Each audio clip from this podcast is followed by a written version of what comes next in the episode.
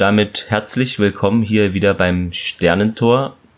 Ihr werdet es sicher verfolgt haben bei Twitter und Co, dass ich jetzt nicht mehr allein hier vor mich hinsprechen muss und ja, deshalb will ich da jetzt gar nicht drum rumreden, sondern vielleicht Thomas sagst du, wie ist es denn jetzt äh, dazu gekommen und stell dich einfach mal vor.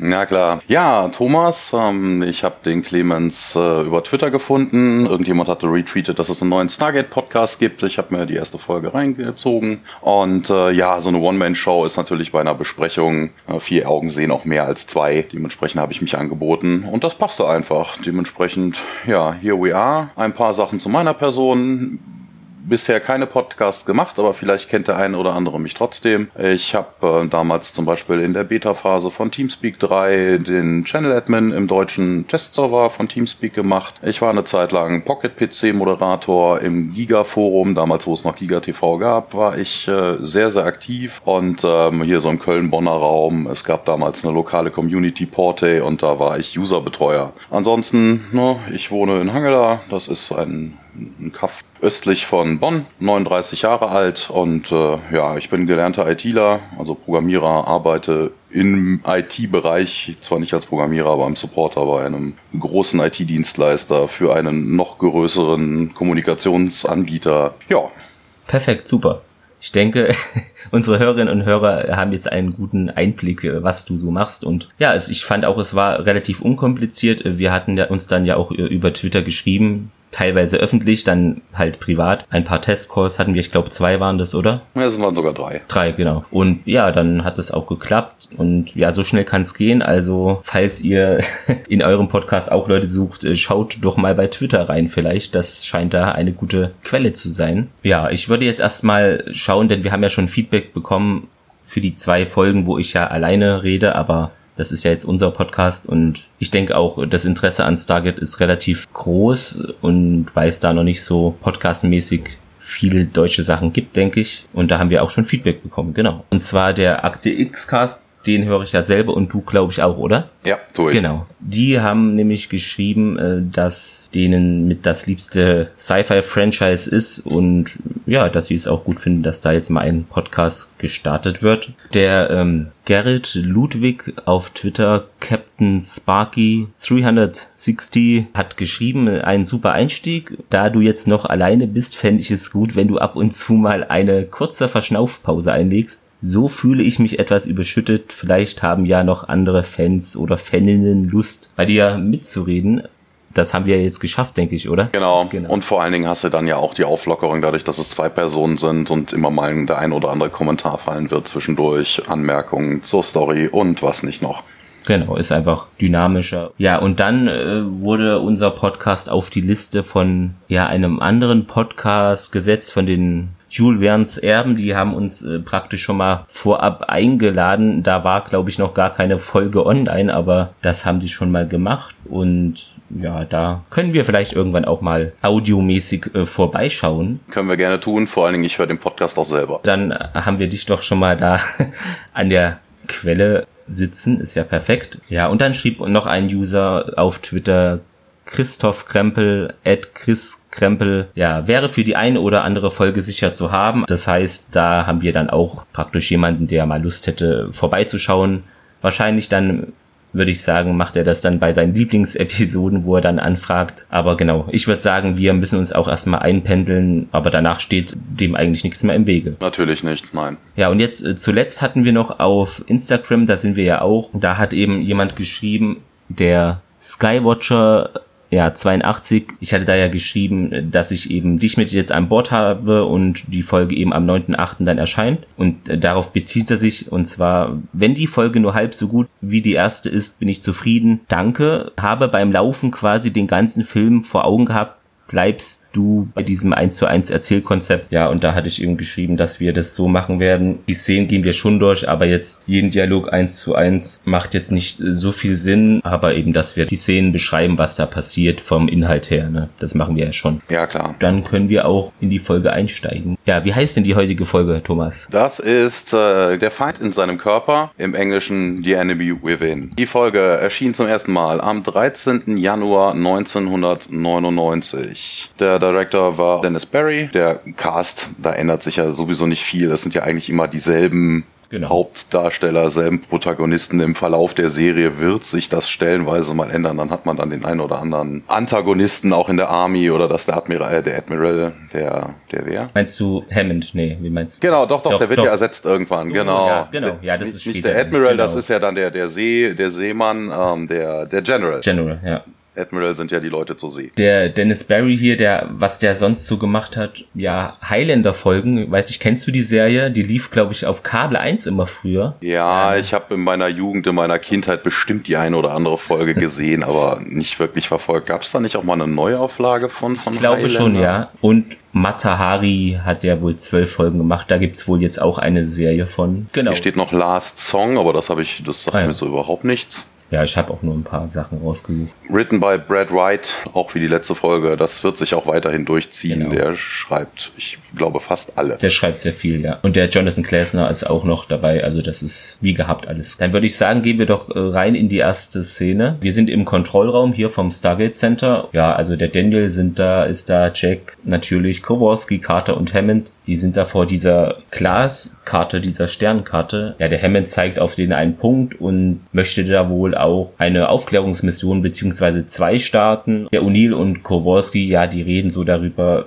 hier willst du zu P3575 und der, ja, O'Neill will dann aber hier auch zu P3A 577, also so werden diese beiden Orte da einfach mal genannt. Ja, die veräppeln, würde ich mal sagen, den General Hammond ein bisschen, weil die da die Mission tauschen wollen. Einfach, der findet es natürlich nicht so lustig. Das ist, äh, glaube ich, so ein bisschen eine Anspielung auf Mystery Science Theater 3000, weil die Zahlen sind sich relativ ähnlich und sie diskutieren halt darüber, nein, ich liebe lieber den, den und den, nein, ich liebe lieber den, und den anderen. Sie klingen aber ähnlich. In Mystery Science Theater gab es bei, im Film, gab es eine Szene, wo das ähnlich ähnlich lief. Ah. Sie hatten diese Außerirdische im Film This Island Earth, der wird ja gezeigt, und sie haben drei Außerirdische. Die sehen alle komplett die gleich aus. Die stehen in so drei Tuben und sie gesagt, die sehen alle gleich aus. Ein, ein grauer Anzug, eine hohe Stirn, weiße Haare und dann ist das auch so. Dann sagen die Roboter dann auch sowas in der Richtung, nehmen sie lieber Kandidaten Nummer eins, den Typen mit der hohen Stirn, den weißen Haaren oder und dem grauen Anzug oder Kandidaten Nummer zwei, den Typen mit dem grauen Anzug, den weißen Haaren und der grauen Stirn oder Kandidaten Nummer drei. Also es, es gibt überhaupt keinen Unterschied dazwischen und hier ist es halt ähnlich. Sie machen sich halt darüber lustig, alles sieht ähnlich aus, alles klingt ähnlich. Und hu, die große Entscheidung, was nehmen wir jetzt? Da ist doch super. Dann haben wir da vielleicht anlehnen, dass entweder ja unsere Schreiber heute oder der Regisseur eben darauf sich beziehen. Das ist ja gut möglich. Das kann durchaus sein. Das ist jetzt auch eine, eine weit hergeholt. Also es ist nicht unbedingt offensichtlich, aber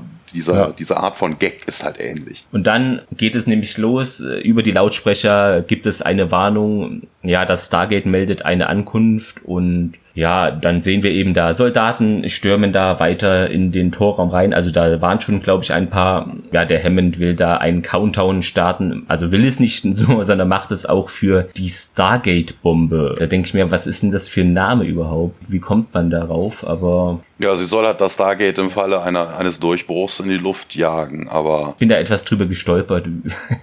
ja, genau. Und dann ist es, glaube ich, so, ne, wir hören dann ja praktisch äh, diese Geräusche wie, also die Iris ist ja geschlossen, hier dieses Titan-Metall-Teil vor, vor dem Stargate. Und dann hört man ja so, also den Aufprall immer von, ja, entweder feindlichen Kriegern oder anderen Waffen. Also so richtig verifizieren kann man das eigentlich noch gar nicht. Da muss ich direkt eingreifen. Ja. Das ist etwas, was mir direkt aufgefallen ist, immer schon, auch früher schon, jetzt nicht beim Rewatch natürlich nochmal. Dieser Vortex, der entsteht, wenn das Sterntor sich öffnet. Man sieht in späteren Folgen durchaus immer mal wieder, wenn dabei etwas davor steht, wird es aufgelöst, es wird desintegriert. Und dann frage ich mich dann regelmäßig bei dieser Serie, warum existiert diese Iris weiter? Die müsste beim ersten Mal Mal direkt ein Riesenloch drin haben. Bei Stargate Atlantis haben sie ja einen Energieschirm davor. Da kann ich mir das noch vorstellen. Ne? Der braucht in dem Moment dann einfach vielleicht ein bisschen mehr Saft. Der hält aber. Aber diese Iris müsste durch diesen Vortex direkt weg sein. Also die können die einmal benutzen. Ja. Eigentlich müsste man warten. Der Vortex geht auf, man macht es direkt zu. Ja, was ich mich auch frage, im Pilotfilm war es auch und im 94er Emmerich-Film, das geht auch in die gleiche Richtung, das äh, zu dem, was du jetzt gesagt hast. Und zwar, die fassen da ja immer so in diese Clippermasse rein. Ne? Und das geht ja eigentlich gar nicht. Das heißt,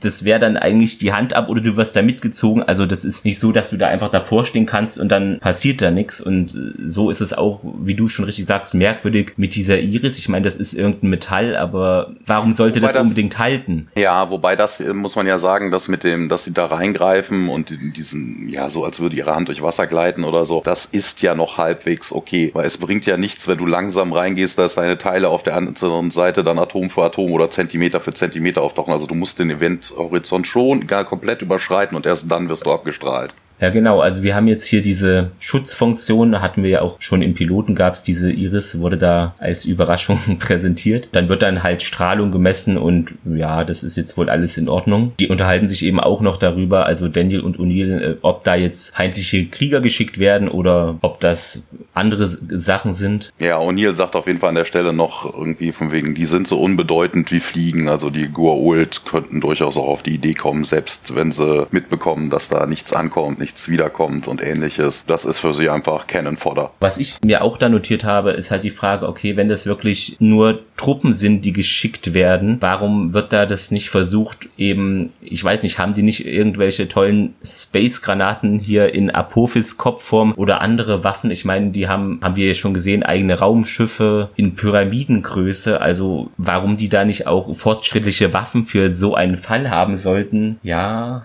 Da, dazu kommen wir gleich. In der, innerhalb der Szene kommt noch etwas, äh, worauf ich gleich eingehen werde. Aber generell haben die auch Waffen und die haben auch Granaten, die sie ja durchaus auch in der ersten Folge benutzt haben, ne? wo die genau. Herrschaften genau. dann beim Kartenspielen sitzen und dann diese Granaten da durchfliegen. Die hatten sogar so eine Leuchtgranate, diese eine Kugel, die dann so ja. aufblitzt. Und dann, ja, kommt ja eigentlich auch schon unser Intro, auch schon mit Szenen aus anderen Folgen, aber die, da sind wir noch entfernt von. Ja, und dann geht es ja weiter äh, mit Hammond, der in seinem Büro da sitzt. Der Jack O'Neill kommt da hinzu. Der möchte ja immer noch, also wollte er im Piloten ja auch schon, dass der Tier eben als vollwertiges Mitglied von SG1 aufgenommen wird. Dann ist es aber wohl so, dann ist geplant, dass jetzt ein Colonel. Da, da, da ja. muss ich kurz eingreifen. Du hast mhm. einen Teil der Szene übersprungen. Oh. Die brechen den Countdown ab. Im Englischen ist es halt auch keine Stargate-Bombe, sondern eine Self-Destruct ein Autodestruct-Countdown. Ah, ja. Also das macht mehr Sinn.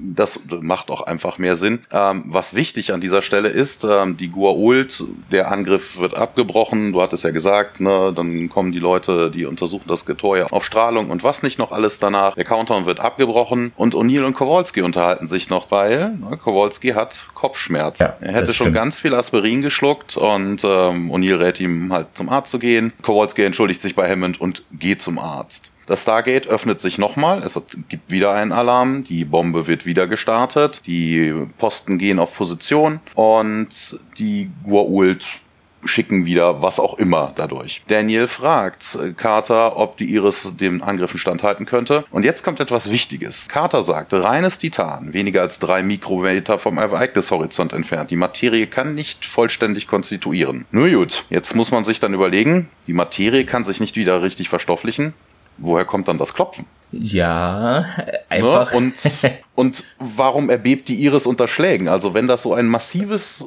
Material ist und da nur Menschen gegen knallen, die sich eigentlich ja nicht verstofflichen können, was, was soll da klopfen? Wahrscheinlich. Also das ist schon merkwürdig. Das, ja, da hast du recht. Ich würde darauf tippen, das ist einfach für uns Zuschauer, um das zu verdeutlichen, weil sonst würde man das nur visuell mitbekommen. Oder äh, ja, gar, äh, ja, ne? Es ist wahrscheinlich wie generell im Weltraum hier mit den Sounds. Das wäre ganz schlimm, wenn wir Weltraumfilme ja, ja, okay. und Serien genau ohne Sounds hätten. Ja. Aber das ist halt, was mir aufgefallen ist. Ne? Also an der Stelle ist das halt massiv, weil Carter sagt, da kann überhaupt nichts sich wieder verstofflichen. Also es macht keinen Sinn, dass die Iris erbebt und dass da irgendein Klopfen zu hören ist. Es, da kommt hinten einfach gar nichts mehr raus. Ja, hatte ich jetzt übersprungen. Gut, dass ich dich habe, ne? Dann ist sowas minimiert, solche Fehler. Genau. genau. Dann kommt, Jetzt geht's in Hammonds Büro. Genau, jetzt geht's weiter in Hammonds Büro und ja, wie gesagt, der O'Neill möchte eben weiterhin, dass Tirk da Mitglied wird in SG1. Aber ja, der Hammond meint, ja, jetzt kommt hier so ein Colonel Kennedy, der ist da wohl aus dem Pentagon und schon unterwegs hierher. Das hört sich doch auf den ersten Moment jetzt nicht so gut an. Ja, es geht darum, er würde Tiag wohl ein paar Fragen stellen wollen. Und O'Neill fragt dann auch, was denn für Fragen? Und Hammond halt Informationen über den Gegner, wie der Gegner aussieht, Technologie, Waffen, Truppenstärke und sowas. Ne? In der Szene ist auch noch, dass Hammond, dass Jack sich halt Gedanken darum macht, um diesen Colonel Kennedy, was passiert, wenn Tiag die Informationen gegeben hat. Äh, Tiag trägt ja den Feind in sich, ne, die Waffenform eines Goa'uls und was denn da passieren würde oder könnte und Hammond hat darauf nicht wirklich eine Antwort. Ne? Also er sagt halt, dass Tiag zum Gegenstand wissenschaftlicher Neugier wird oder geworden ist. Ne? Er ist ein Außerirdischer, er trägt diesen Goa'uld in sich und äh, Jack ist nicht davon begeistert, dass man dann Tiag irgendwie als, als Gegenstand sieht. Genau. Also man geht auch, man geht dann halt auch auseinander und es gibt so Misstöne. Hammond sagt auch noch, ja, der Tierk hat hier schon mal die Seiten gewechselt zu dem O'Neill. Ja, bist du dir denn sicher, dass er das nicht nochmal macht? Der O'Neill ist sich natürlich sicher, aber der Hammond hat da doch erhebliche Zweifel dran. Aber Hammond sichert auf jeden Fall O'Neill zu, dass äh, Tiag mit Würde behandelt wird, solange er in dieser Einheit ist. Wobei das auch an der Stelle überhaupt gar keinen Sinn macht. Er ist nicht in dieser Einheit. Also ich gucke mal gerade ins englische Transkript. Ich kann mir gut vorstellen, dass er nicht Einheit Einheit sagt, sondern in diesem, in diesem Gebäude, in diesem Komplex. Im Englischen sagt er, I promise Tiag will be treated with dignity and respect for as long as he remains a guest of this facility. Okay, ja, das, was du angenommen hast. Genau. In der also es macht halt an der Stelle im Deutschen überhaupt keinen Sinn. Also von wegen, der ist halt nicht oder ja. noch nicht. Aber dazu kommen wir ja später. Und jetzt sind wir nämlich in dieser Zelle, was ich interessant fand. Also der Tier, ich glaube, er meditiert, also es sieht so aus. Ich fand, also der hat da ja so ein langes grünes, äh, ja diese Militärkleidung an. Ich finde, der sieht mega breit aus, so wie er da sitzt. Also von den Schultern her, der könnte auch so ein Kickboxer oder sowas sein, finde ich, so wie, so wie er da sitzt. Er nimmt da wirklich große Bildschirmteile für sich ein. Und genau, ja, der O'Neill kommt da eben rein zu dem, hey, du musst sagen, wenn ich dich störe und der Tierk sagt einfach ja. Also das fand ich fantastisch. Ja, bei Tierk ist das aber so gewollt, auch dass er so breit ist. Er ist auch Sportler, lese ich hier, hat ein Sportstudium gemacht, eine Football Scholarship. Also der ist schon, also American Football ist ja kein deutsches Fußball. Das ist ja das Ding mit dem Ball, den du dir dann unter den Arm klemmst und dann zehn Leute auf dich draufspringen, wenn du den Ball hast. da brauchst da du musst du schon was Kreuz. aushalten. Der Tierk erkundigt sich, was mit den Menschen von Schulak passiert ist, die sie damals mit durchs Gate genommen haben und sie haben sie zurück zurückgeschickt, versichert O'Neill, ne, bevor halt die Gua'uld vor der Tür stehen. Ne. Darüber hatten sie sich auch unterhalten, dass der Alarm ist halt natürlich auch durchs ganze Gebäude zu hören. Und was Tialk auch noch sagt, also man müsste hier, weil jetzt eben schon mehrere Angriffe waren, mit noch ja ein, zwei Versuchen muss man noch rechnen und die werden glauben, ihre Waffen haben euch vernichtet. Und da dachte ich dann, okay, also haben die wahrscheinlich jetzt nicht nur Krieger geschickt, sondern auch ja ihre Granaten oder andere Waffen wahrscheinlich wenn der Tiak sich da so sicher ist, wie die da angreifen werden, das Stargate Center. So klang das. Ja, wobei das natürlich auch merkwürdig ist, diese Aussage, so von wegen, die gehen davon aus, dass sie euch vernichtet haben. Also wenn ich irgendwo Waffen reinwerfe, also Granaten und ja. ähnliches, und äh, hinterher ich ein Team reinschicke, was überprüfen soll, ob denn das funktioniert hat und keiner davon wiederkommt, würde ich nicht davon ausgehen, dass ich den Feind besiegt hätte. Ja, eigentlich nicht. Aber das könnte ja auch andere Gründe haben. Ne? Auch in späteren Folgen kommt das ja öfter mal vor, dass das DHD, dieses Wahlgerät, was sie haben, um zurück um die Heimat anzuwählen, halt kaputt ist. Sie könnten halt auch gestrandet sein. Das geht natürlich auch. Aber das würde in dem Fall keinen Sinn machen, weil die Menschen sind ja auch durch das Stargate dann auf Chulak gelandet. Und der, ja, O'Neill ähm, gibt dem Tier auch noch so zu verstehen, ja, du musst äh, verstehen, hier wir auf der Erde in unserer kleinen Ecke der Galaxie, ja, wir müssen uns da erst dran gewöhnen, dass wir eben nicht allein sind und das Wissen über die Gua'uld macht uns neugierig. Ja, Tia äh, sichert auf jeden Fall zu, dass er alles, was er weiß, mit der Erde gerne teilen möchte. Auch, und das hat Jackie am Anfang der Szene auch gesagt, leider, dass äh, er ein Gefangener aktuell wäre. Also, obwohl er ein Gefangener ist, was Tiag aber durchaus verstehen kann, sichert dazu, dass er der Erde durchaus sein Wissen zukommen lassen möchte.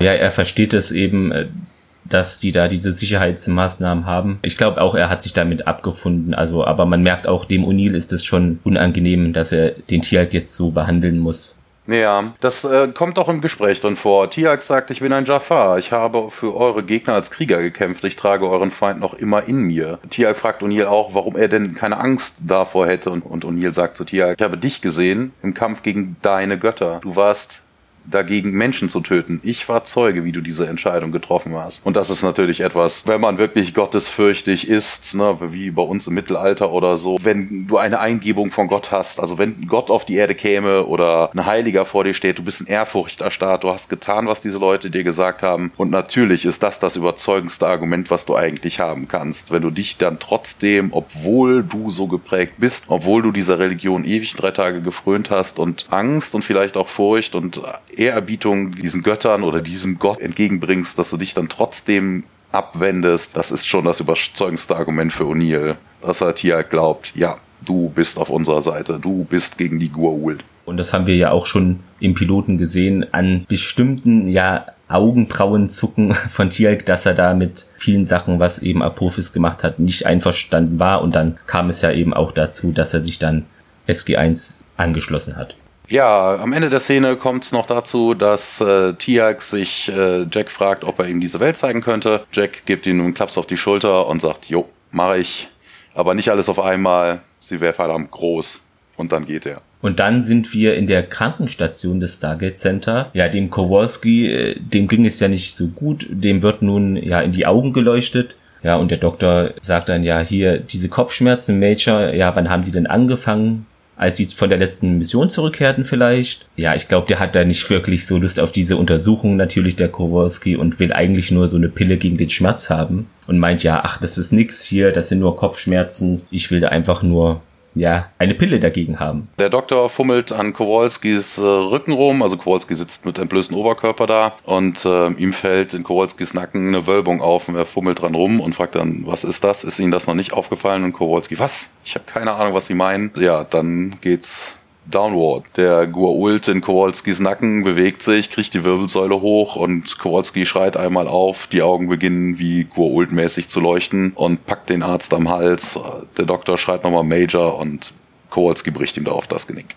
Ja, wir kommen dann in den Besprechungsraum. Daniel ist gerade dabei, ja, den Anwesenden da zu erklären, wie das DHD funktioniert. Ja, er fängt eigentlich an und sagt, ja, das funktioniert gewissermaßen wie ein und die Karte fällt ihm halt ins Wort Telefon. Also man hat ja auch diese ja, eine Wählscheibe. Halt. Genau, eine Wählscheibe. Bloß ohne Kabel. Und ja, dann ist es eben so, dass der Daniel den Kowalski bemerkt, wie er da im Stargate-Raum steht der Stargate-Raum, das ist auch sehr lustig. Im Englischen heißt es gar nicht Stargate Room. Okay, wie heißt es denn? Im Englischen ist es der Embarkation Room. Also es geht weniger um den, um das, das Stargate, was da steht, sondern es ist ein Ankunftsraum, ein Verschiffungsraum. Ah. Also das Stargate ist die Möglichkeit, etwas zu verschicken, zu verschiffen, zu empfangen und ähnliches, aber der Raum selber ist nicht der Stargate-Raum. Das ist im Deutschen durchaus anders. Wobei, ein Verschiffungsraum macht für mich im Englischen auch überhaupt gar keinen Sinn eigentlich. Also der Raum ist mit dem Stargate, da wird eigentlich ja nichts verladen. Das ist ja kein Hafen. Ich stelle mir das gerade vor, am Hafen so ein Stargate in Hamburg oder so.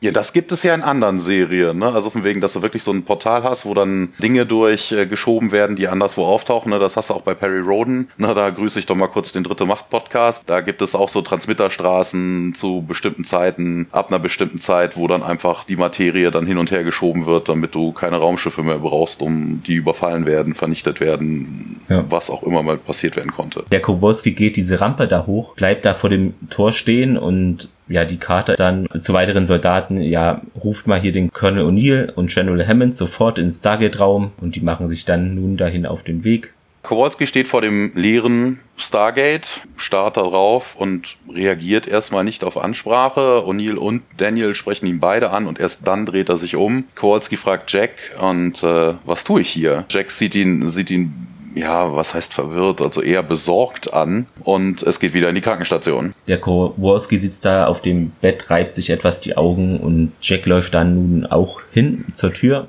ja, es ist anscheinend kein Arzt in der Nähe. Wir Zuschauer wissen natürlich, warum das so ist. Ja, O'Neill meint einfach, hey, wir haben hier einen Patienten. Wo bleibt denn hier der Arzt? Und der Kowalski auch, ja, wo zum Teufel ist der? Vorhin war er wohl noch da, laut O'Neill der Arzt, aber jetzt ist er hier nicht zu finden. Und Kowalski sagt auch, er kann sich äh, gar nicht dran erinnern, was überhaupt passiert ist. Da, wo er gerade am Tor stand, das hat sowas Schlafwandelmäßiges. Er macht äh, was, äh, läuft auch herum, aber kann sich gar nicht daran erinnern, dann warum ja. oder wie er das gemacht Er sagt auch mehr als nur Kopfschmerzen, sagt O'Neill. Er hat einen Blackout. Jetzt äh, kommt eben ein anderer Doktor herein, Dr. Warner, und der sagt auch gleich, sorry, hier der Dr. Nimczyski, wenn man den so ausspricht, der hätte nämlich Bereitschaftsdienst eigentlich, aber ist anscheinend gerade weg. Ja, der Doktor ordnet an, dass man eine Kernspintomographie gemacht. Im Englischen ist es, glaube ich, eher ein CT T, also sie haben das einfach anders übersetzt, aber es ist egal, es geht darum, in seinen Kopf zu gucken, auf welche Art und Weise jetzt auch immer. Ja, dann sind wir auch wieder im Besprechungsraum. General Hammond ist da und eben dieser vorhin angekündigte Colonel Kennedy aus dem Pentagon kommt da vorbei und eine ja weitere Frau ist da in Militärkleidung. Die kommen alle da aus Hammonds Büro in den Besprechungsraum hinein. Diesen Schauspieler von diesem Colonel Kennedy, den habe ich auch erkannt dann sofort. Der spielt in Dame und Craig, das ist, war so eine ja, Comedy-Serie, da spielt er so einen relativ verpeilten Vater, der auch kifft und so weiter. Also ist hier sehr konträr zu seiner Rolle, die er hier eben ausfüllt im Militär. Ja, Dama und Greg habe ich nie gesehen, also der Schauspieler sagte mir vorher so gar nichts. Genau, Alan Reckons ja, der Tierk wird da auch hineingeführt von zwei Soldaten. Ja, die stehen da auch immer Wache. Ja, der Hammond begrüßt die alle. Ja, der Kennedy fängt dann ja an, hier der Colonel Kennedy gleich etwas so nachzubohren. Also er kommt direkt auf den Punkt und will natürlich von Tierk bestimmte Sachen wissen. Es ist äh, in der Szene auch so, da habe ich ein paar Kommentare mir zu gemacht. Zum einen, in besagter Szene ist mir aufgefallen, dass äh, Tiaks Schlangenzeichen auf dem Kopf falsch rum ist. Also das ist ja. ja nur so eine Plakette. Die haben sie vermutlich nur falsch rum dann eingeklebt in der Szene. Und zum anderen, im Deutschen sagt Tiak, ich biete euch etwas über die Gua'uld an. Ich biete euch mein Können als Krieger im Kampf gegen sie an. Ich gebe dieser Welt meine Ehre, mein Leben als Pfand ich gebe dieser Welt meine Ehre. Das klingt also schon, ach, ich gebe mir die Ehre, also ja. ne, dieser, dieser minder bemittelten. Also das klingt etwas überheblich, im Englischen heißt es aber völlig anders. Im Englischen sagt er nämlich, I pledge my honor and my life to this world. Er verpflichtet sich mit seiner Ehre und seinem Leben dieser Welt. Das ja, hat vom Kontext her einen ganz anderen Sinn. Das macht auch viel mehr Sinn. Also das klingt wirklich, ich gebe dieser Welt meine Ehre, so ich komme jetzt. ja, hier bin ich. Genau. Hey, auch Hammond sagt äh, daraufhin sowas wie, das ist nur ein ganz formelles Treffen, setzen Sie sich doch. Hier auch interessant, es ist kein formelles Treffen. Es geht ja eigentlich, es hat ja informellen Charakter und im Englischen steht, heißt es auch informal Meeting. Warum sie auch immer dann ein formelles Treffen daraus gemacht haben. Ja, der Kennedy durchlöchert jetzt praktisch den Tierk mit Fragen. Natürlich dreht sich das meiste um Taktik, Kampf, also will da hier wissen. Und Technologie. Technologie natürlich. Was sind hier die Energiequellen für die Geold? Was gibt es für Waffen, Raumschiffe? Also das sind alles so die Sachen, die er natürlich wissen möchte. Physikalische Zusammenhänge des Sterntors. Aber Tiak hat darauf keine Antworten. Die Kenntnisse über die Magie der Gua'uld wären verboten. Dann ist es nämlich so, der O'Neill kommt da jetzt auch mal die Treppe rauf, will praktisch seinem neuen Freund Tialk da zur Seite springen. Ja, und er sagt auch, das ist keine Magie, Tialk, das wollen sie euch nur anreden. Und äh, fragt dann Hammond, ob er noch, ob er sich dazu gesellen darf. Und Hammond stimmt dem wortlos zu. Ja, Kennedy fragt weiter, fragt weiter und Jack ist äh, ja schnippisch, fällt ihm öfter mal ins Wort. Ha, Hammond weist ihn dann auch mal zurecht und äh, die Spannung, die man vorhin schon hatte, dass äh, O'Neill nicht darüber einverstanden ist, dass man Tiag irgendwie als Ding sieht, als äh, Forschungsobjekt sieht, das macht er hier auch klar deutlich. Also sehr zum Unbill von Hammond. Na, er sagt auch zu der, zu der Schreiberin so von wegen, haben Sie dann den Namen auch richtig geschrieben und äh, buchstabiert dann nochmal Tialks Namen, so wie er geschrieben wird. Also Neil ist eigentlich nur da, um zu stören. Und eigentlich, wenn man ehrlich ist, ist es jetzt ja auch am Anfang der Serie Tialks einziger Fürsprecher. Also von der Autorität her, die Carter ist da neu, der Dendel ist da noch gar nicht militärisch praktisch eingegliedert eigentlich. Das ist ein Wissenschaftler. Eigentlich ist O'Neill so der einzige, der hundertprozentig möchte, dass er hier bleibt und auch im Team ist. Ja, darum geht's ihm. Also, dass er hier bleibt, ja, aber nur man könnte ihn noch da sezieren. Also es geht schon wirklich darum, dass er als Mensch betrachtet wird und auch als Mitglied dieses Teams, weil er sich bewährt hat. Aber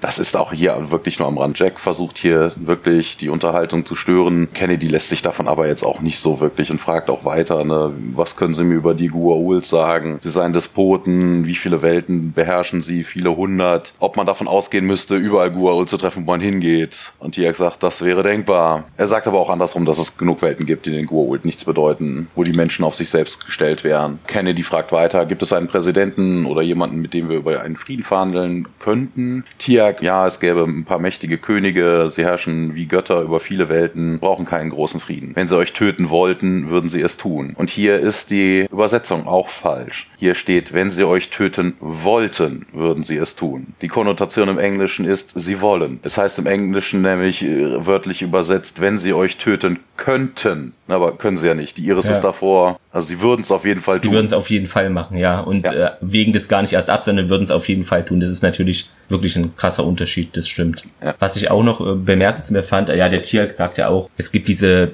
Legende von einer primitiven Welt, die die Gua'uld vor Tausend, Jahrtausenden entdeckten, die Tauri, und das sei eben die erste Welt, auf der sich Formen dieser Art entwickelten. Ja, es heißt, die Gua'uld hätten sich dann dieser Urmenschen bedient. Ja, und dann ist es ja auch so, dass O'Neill und Hammond und ja, die stellen dann ja auch fest, ja, okay, es handelt sich dann um die Erde, denn die hatten sich ja damals auch schon erfolgreich gewehrt. Ja, damals noch gegen Ra. Genau. Und was ich auch bemerkenswert fand, der Tier sagt dann auch, ja, dann seid ihr die einzige Hoffnung.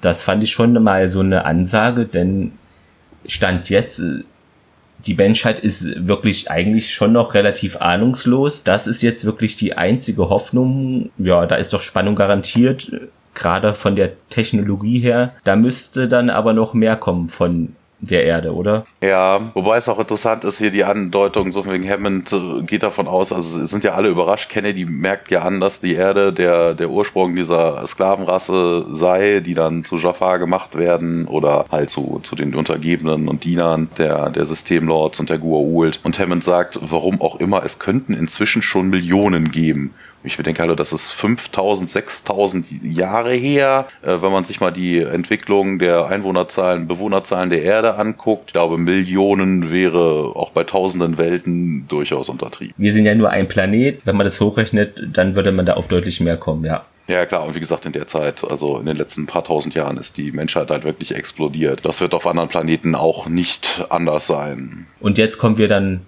wieder in die Krankenstation. Das ist nur eine Miniszene, denn da wird der Kowalski eben in diese besagte Röhre geschoben und dann geht es weiter eben in einen Korridor des Stargate Centers. Sam und Daniel kommen da aus einem Fahrstuhl und der Daniel hat da eine Tasse Kaffee wohl in der Hand. Ja, er könnte nicht schlafen, würde nicht ausschlafen und das sieht Carter ihm auch an. Genau. Er würde, er würde sich halt Gedanken um Charé machen. Der Daniel meinte auch, ja, okay, wir treffen uns dann bei dieser Lagebesprechung und ja, Sam berührt ihn dann noch an der Schulter kurz, bevor sie zum Stargate-Raum geht. Dann geht Daniel in sein Quartier, also da ist es ziemlich dunkel.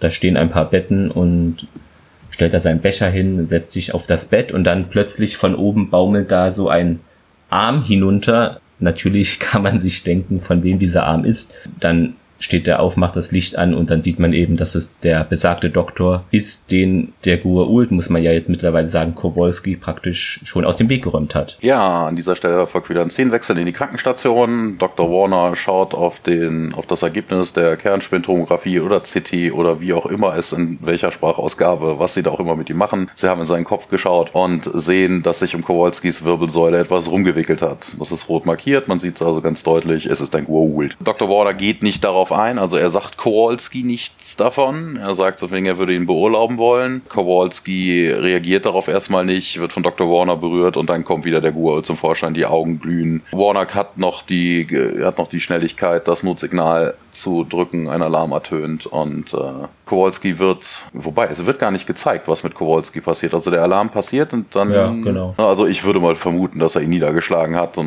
Kowalski scheint dann im Flur. Also man sieht die ganzen Soldaten, die in Richtung Krankenstation laufen und Kowalski kommt denen in aller Seelenruhe entgegen und läuft in die andere Richtung, Richtung Kontrollraum. In dem Kontrollraum greift er dann auch erstmal einen Techniker an, ja, und wirft ihn so zu Boden, um da an den Computer zu kommen. Ja, er fängt dann an, auch äh, direkt das Tor anzuwählen und in diesem Moment kommt die Sam auch auf ihn zu, also Carter. Herr Kowalski, was machen Sie da, ja? Er schubst sie zur Seite und äh, wählt weiter. Carter macht noch, äh, ruft noch mal ins Mikrofon, Feuertüren schließen, Alarm im Kontrollraum, Alarm im Kontrollraum. Ähm, diesmal packt Kowalski sie fester an, er hält ihr den Mund zu und drückt sie noch fester an sich. Der Kowalski dann mit dieser Ult-Stimme sagt dann, hilf mir und ja, dann ja. taucht Jack da taucht auf. Ja. Jack taucht auf, genau. Kowalski! Ja, und der wirbelt da zusammen mit Sam herum und flüchtet sich äh, woanders hin, schleift sie dann, glaube ich, in so einen Fahrstuhl war das.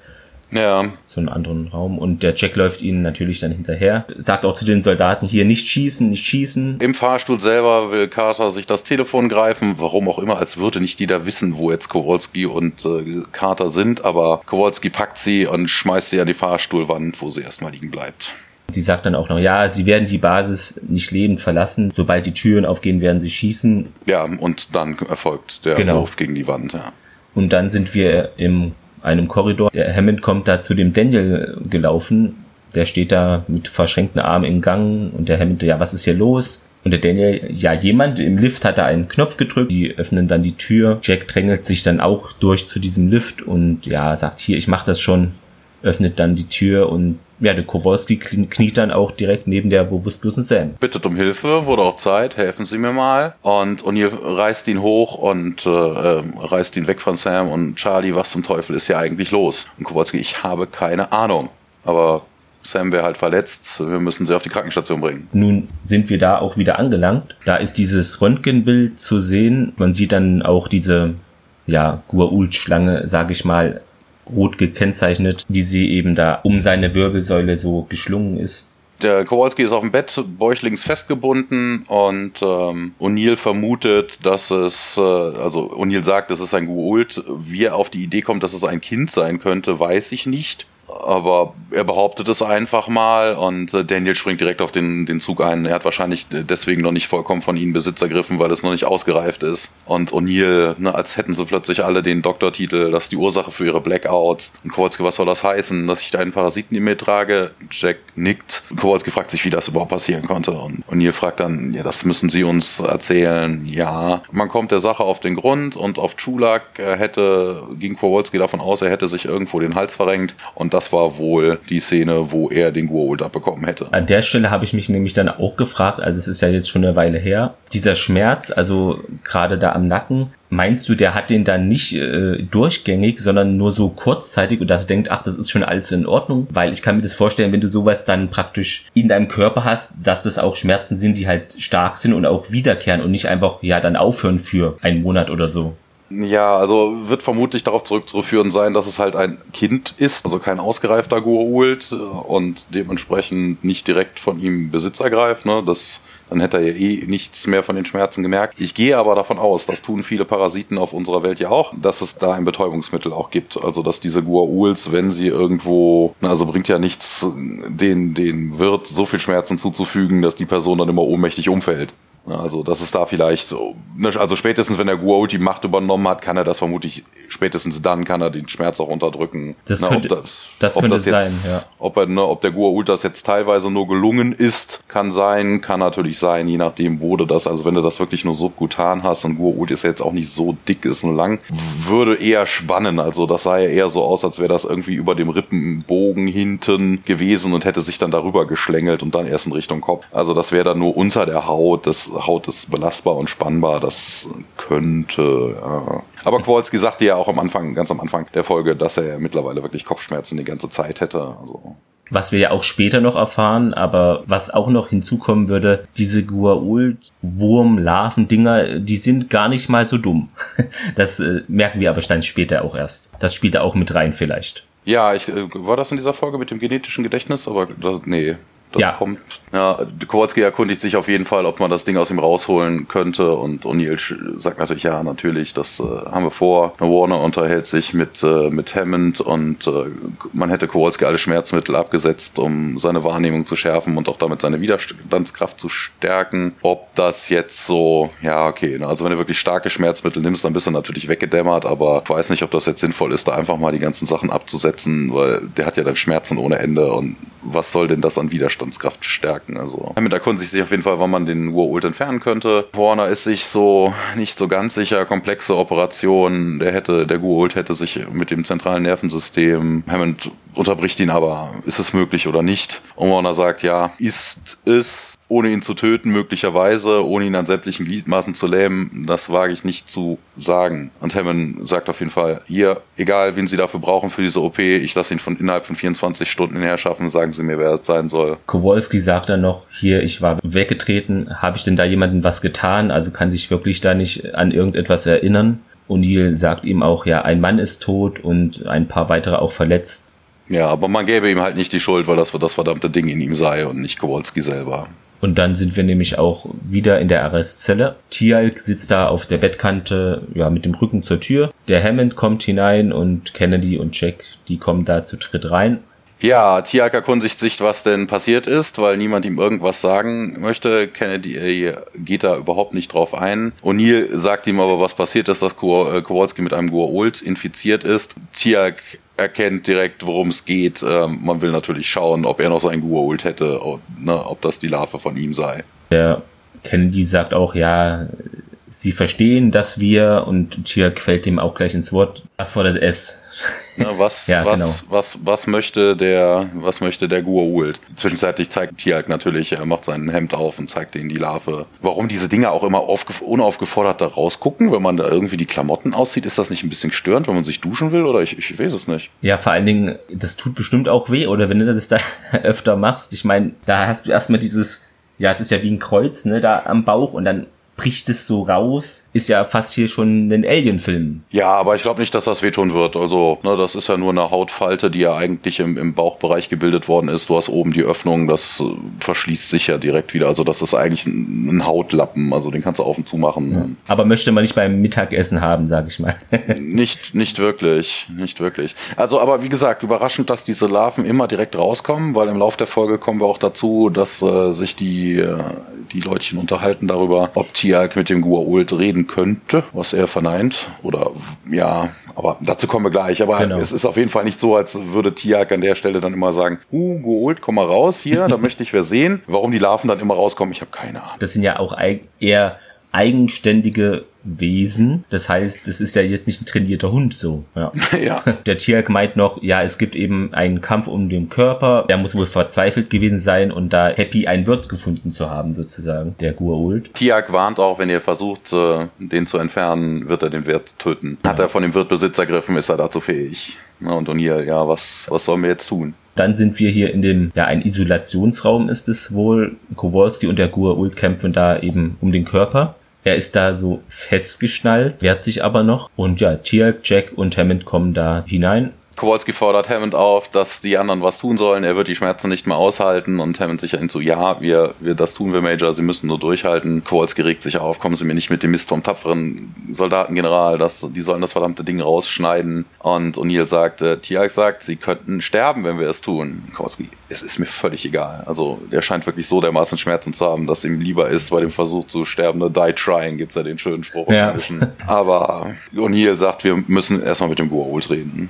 Und Kowalski regt sich aber da, was, was gibt's denn da zu reden? Man müsste ihm was anbieten, sagt Tiag. Kowalski, nein, nein, ich will, dass es getötet wird. Dann ist wieder Tiag dran, wir müssen mit dem Gua'uld in dir sprechen. Und Kowalski, Jack, helfen Sie mir, Jack. Charlie, wir müssen es versuchen, sagt dann O'Neill. Und Kowalski, nein, nein, ich bin strikt dagegen. Jack, ihr sollt es töten. Und Warner warnt, dass die Herzfrequenz von Kowalski sich erhöht oder sogar verdoppelt. Und Kowalski fängt an zu kreischen, tötet es, tötet es, tötet es. Und, äh, er röchelt noch einmal und dann hat der Gurult wohl die Kontrolle. Der Gurult nimmt die Kontrolle ein, ja, und sagt, mein Name ist Kree, aber das weißt du bestimmt auch, das ist falsch übersetzt, denn Kree ist ja eigentlich hier sowas wie Verschwinde in der Gurult-Sprache. Deshalb glaube ich nicht, dass der so heißt. Ja, lass mich gerade gucken. Das ist mir jetzt so nicht aufgefallen, aber du hast natürlich recht, jetzt wo man es nochmal ausgesprochen hört, ne, Kree ist natürlich einer der typischen Aussagen, die die Gurult immer machen. Das hat natürlich wenig mit einem Namen zu tun. Warte, ich guck mal gerade, ob ich die Stelle, du kannst ja gerne schon ein bisschen ja. weitermachen, aber ich glaube nämlich, ähm, den wirklichen Namen von dem Goa'uld äh, bekommen wir gar nicht mit in dieser Folge. Ja, ich finde es gerade nicht, aber es muss ein mhm. Übersetzungsfehler sein. Also entweder das oder sie haben wieder mal so eine Lücke im, im, im Skript gehabt. Sowas passiert ja auch schon mal. Ja, der Goa'uld sagt hier, ich werde nicht mit dem Verräter sprechen, also will da gar nichts mit Tialk zu tun haben. Hier habe ich's. Er sagt Nimes Kre. Okay. Also nicht, nicht, ja. nicht, und sie haben es dann, ne, my name is mhm. Tree, ja, äh, ja mhm. Hat wahrscheinlich gepasst von der Lippensynchronisation her. Ja, natürlich. Genau. Ja, und der Gur-Ult wendet sich eben dann zu dem General Hammond, ja, bist du der Anführer? Und Hammond sagt natürlich, ja, das bin ich.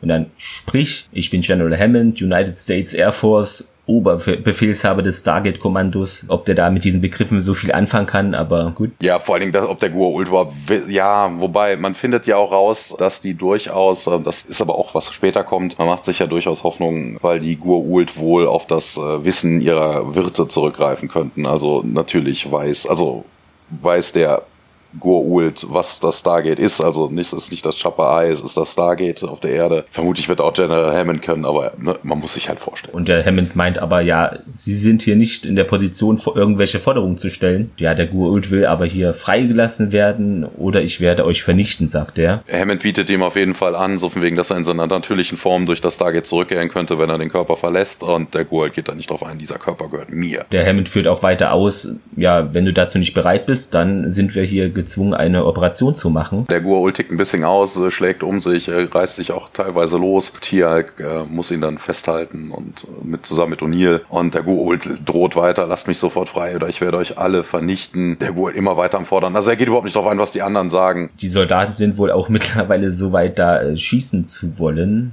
Aber Uni ja, natürlich nicht es, schießen. Ja, Hammond befiehlt es ihnen sogar. Öffnen Sie das Feuer, ja. treten Sie beiseite und die Soldaten knien sich hin, zielen auf Kowalski, aber der Goa'uld tobt noch weiter. Hammond will den Befehl geben, aber plötzlich ist Kowalski wieder zurück.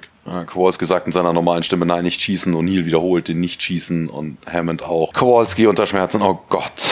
Und ja, was habe ich nur getan? Der Kowalski beginnt dann auch zu weinen, also ist wieder bei Sinnen, kann man sagen. Und ja, der Hammond sagt dem Dr. Warner noch, ich will hier informiert werden, wenn das gottverdammte Ding aus meinem Offizier herausgeholt wurde. Und sagt dann auch noch zu dem Arzt, was ich mir dann auch markiert habe, das Gespräch ist damit beendet zu dem Arzt. Das fand ich relativ merkwürdig und auch sinnlos, denn das ist ja ein Arzt, der wird ja merken, wenn jemand mit ihm ein Gespräch beendet. Also es wirkt so, wie wenn jemand sauer ist. Hier, das Gespräch ist beendet, aber das macht in diesem Kontext macht der Dialog ja. für mich nicht so den Sinn. Es ist auf jeden Fall kein Übersetzungsfehler. Im Englischen ja. heißt es genauso. This conversation is over. Szenenwechsel. Wir sind wieder im Besprechungsraum des Stargate Centers. Sam ist wieder zusammengeflickt worden und äh, Daniel, Warner, Jack und Tia, Kennedy und äh, seine Adjutantin ist das vermutlich. Ich glaube, das nennt man so beim Militär. Sitzen am Tisch, als Hammond reinkommt und alle wollen aufstehen. Hammond sagt aber, bleiben Sie sitzen. Man fragt sich jetzt auf wegen, was jetzt weiter geschehen soll. Colonel Kennedy hätte wohl ein paar Empfehlungen auszusprechen. Kennedy sagt dann, ich weiß, dass viele von Ihnen mit Major Kowalski zusammen gedient haben. Verzeihen Sie mir deswegen bitte, wenn ich Ihnen meinen Vorschlag gefühllos vorkommt. Aber ich bin der Auffassung, es wäre ein Fehler, den Parasiten operativ zu entfernen. Der O'Neill meint ja, General, das bedeutet, wir verschwenden die Zeit hier, die Kowalski eben auch äh, gar nicht hat. Ja, Kennedy äh, ergänzt da weiter, wie hoch sind die Chancen, zu Dr. Warner gewandt, wie hoch sind die Chancen, dass äh, Kowalski die Operation überlebt und Warner 10, 12 Prozent mehr nicht. Beim Parasiten immerhin handelt es sich um ein intelligentes Wesen, nicht wahr, Colonel? So habe ich das zumindest in Ihrem Bericht entnommen. Warner sagt, der Parasit selbst würde die Operation nicht überleben. Kennedy führt dann einfach pragmatisch zusammen, was in seinen Augen richtig wichtig ist. Gut, wir wären also genötigt, ein Leben zu zerstören, um ein anderes zu retten. Genau das ist unser Dilemma. Und ihr sagt, nein, das sehe ich anders. Man merkt wirklich, der Kennedy hat hier seine eigenen Prioritäten. Ihm ist natürlich ja der Gua'uld wichtiger als jetzt ein, aus seiner Sicht zumindest x-beliebiger Soldat. Ist übrigens aufgefallen, dass an der Stelle das deutsche Transkript einfach falsch ist? Nee. Im deutschen Transkript steht drin, ähm, dass es Kennedy wäre und Kennedy sagt, mein Team und ich sind durchaus bereit, diese Operation durchzuführen. Wir werden unser Bestes tun. Das Aha. sagt natürlich Dr. Warner. ja, klar. Wäre jetzt auch merkwürdig, wenn der, wenn ja. dieser Typ dann plötzlich irgendwie hier Leute operieren wollte, obwohl er gerade noch sich dagegen ausgesprochen hat. Ja, der Kowalski erkundigt sich dann nochmal, ja, wie heißt es, wenn diese Gua'uld hier noch jung sind und eben angewiesen sind auf einen Wirt und der Tiak meint dann ja, Jafar, sagt er. Jafar klingt besser, aber ja, gut. Kowalski ist doch gar nicht dabei. Kennedy meine ich. Achso, ja. Das beide mit K schwierig. Kennedy, Kowalski, Dr. Ja. Warner, alles ja, dasselbe. Genau. Die operieren sich nachher selber. genau. Einfach ein YouTube-Video schauen, do it yourself, gut ist. Ja, Kennedy fragt, was, wenn wir den Gua Ultra zu überreden könnten, uns dieses Wissen mitzuteilen. Es geht immer noch darum, wir haben einen Prisoner of War ja eigentlich, ne? was kann der uns über den Feind mitteilen? Er wird vermutlich ja mehr Wissen haben als Tiak selber. Tiak hat ja gesagt, ne, dass Gua'uld, die Gua'uld-Magie, das Wissen darum wäre verboten gewesen. Ein Gua'uld könnte einem natürlich da deutlich mehr erzählen, aber Tiak wiegelt direkt ab und sagt, ein Gua'uld würde freiwillig nichts erzählen. Daniel stimmt dem aber auch zu. Was Tiak auch noch in diesem Gespräch sagt, das, was wir vorhin auch schon angeteased haben, dass eben ein Gua'uld mit dem dem Wissen aller Gua'uld auch geboren wird, die ihm vorangegangen sind. Also die sind dann praktisch auf dem gleichen Wissensstand wie da hier tausende Jahre zuvor. Das ist natürlich auch schon ein Vorteil. Ja, ein genetisches Gedächtnis. Hätte ich auch gerne, wäre bestimmt praktisch. Es geht weiter. Dum, dum, dum, Wie gesagt, Kennedy fragt sich halt, ob man irgendwie den Gurult überreden könnte. Obwohl Dialk und auch Daniel sagen, dass das wird nicht passieren und hakt Kennedy da immer noch denselbe, dasselbe Beet und sagt, ne, was, wenn wir es nicht einfach untersuchen können, was könnten wir daraus lernen? Also er ist eigentlich klar dafür, Kowalski dem Gurult zu opfern, damit man den Gurult halt weiter untersuchen und lernen und was nicht noch könnten und Hammond platzt der Kragen, was für eine Art Menschen sind sie eigentlich, Colonel? Hammond sagt ihm ganz klar, solange auch nur die geringste Chance besteht, dass mein Offizier diese Operation überlebt, werden wir sie durchführen. Kennedy sagt bei allem Respekt, General, diese Entscheidung trägt mein Vorgesetzter. Hier ist natürlich ein bisschen unsauber übersetzt, also ja. sollte nicht der, es geht darum, dass der Vorgesetzte das entscheidet. Ja, der Hammond wird nur noch wütender und spielt seine ja, Connections, seine Verbindungen einfach aus, meint hier, na schön, machen Sie nur, aber ich rufe einfach hier den Präsidenten an, hole mir die Genehmigung direkt an der Quelle. Ja, im Hintergrund sehen wir da auch hier Sam und Jack grinsen sich an.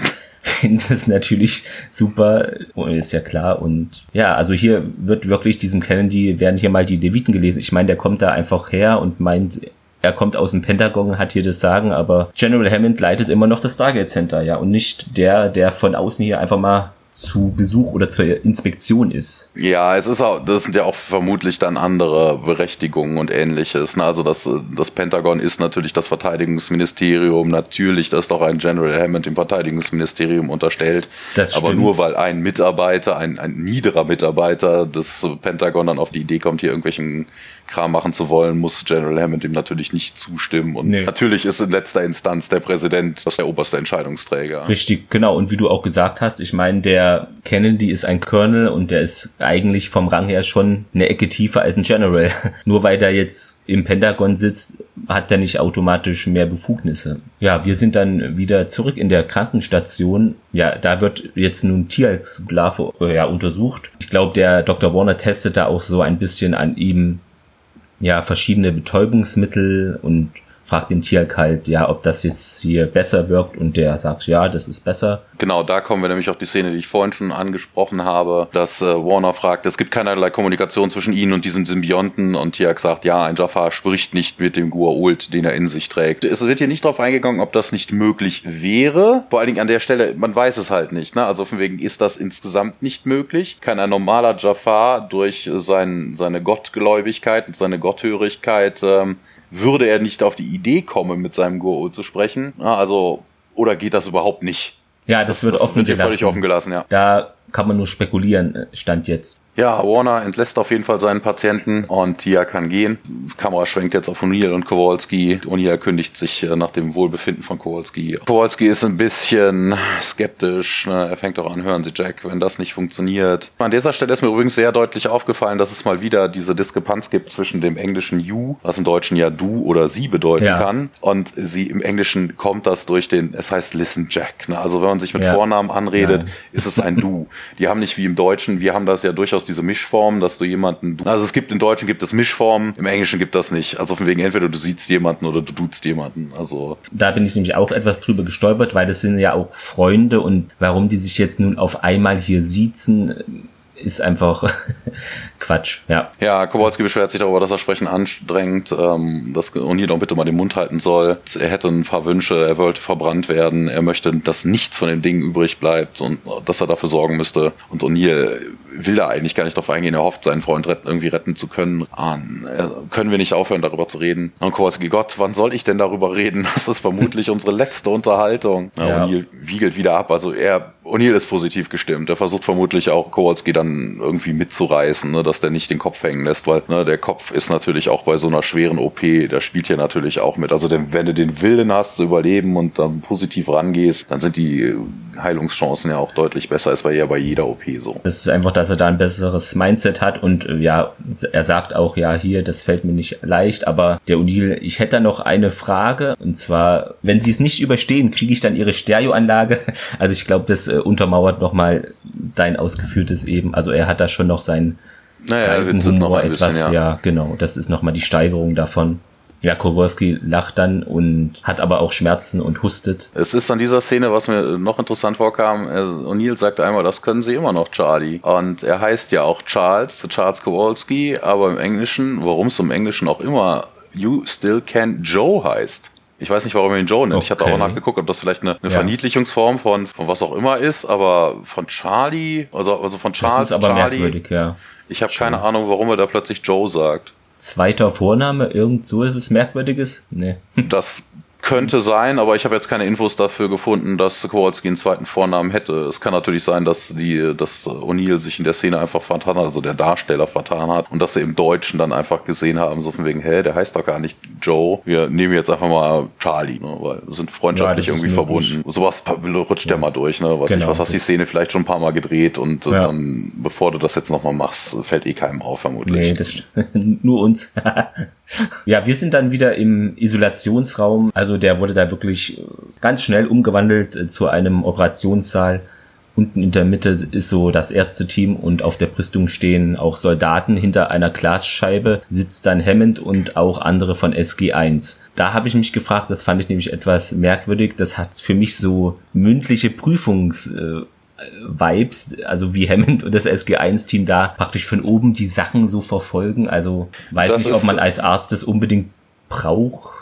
Das ist eine gängige Praxis. Das wird zum Beispiel auch gemacht bei Autopsien oder ähnlichen, also auch gerade im Studium in Amerika, dass du halt unten den Autopsietisch hast, die Leiche seziert wird und die Studenten von oben zugucken. Also wegen solche ja. Besch Beschauräume heißen sie, glaube ich, gibt es immer noch und äh, das hat eine lange Tradition, auch wenn man sich äh, Serien anguckt und Dokus aus älterer Zeit, ne, also 17. bis 18. Jahrhundert, wo das dann anfing mit wir untersuchen Körper mal, da war das durchaus gern und gäbe. Ist eigentlich eine Weiterentwicklung von so einem typischen typischen Unisaal. Du hast ja unten hast du deinen Professor an seinem Tischchen und du hast darüber dieses Art Amphitheater. Das ist nur eine andere Ausprägung davon. Was mir auch noch aufgefallen ist, die Soldaten, die da Wache stehen, die dafür irgendwie ein, zwei Sekunden eingeblendet sind, die haben Schutzmasken auf. Also die sind gut gerüstet für 2020. Ja.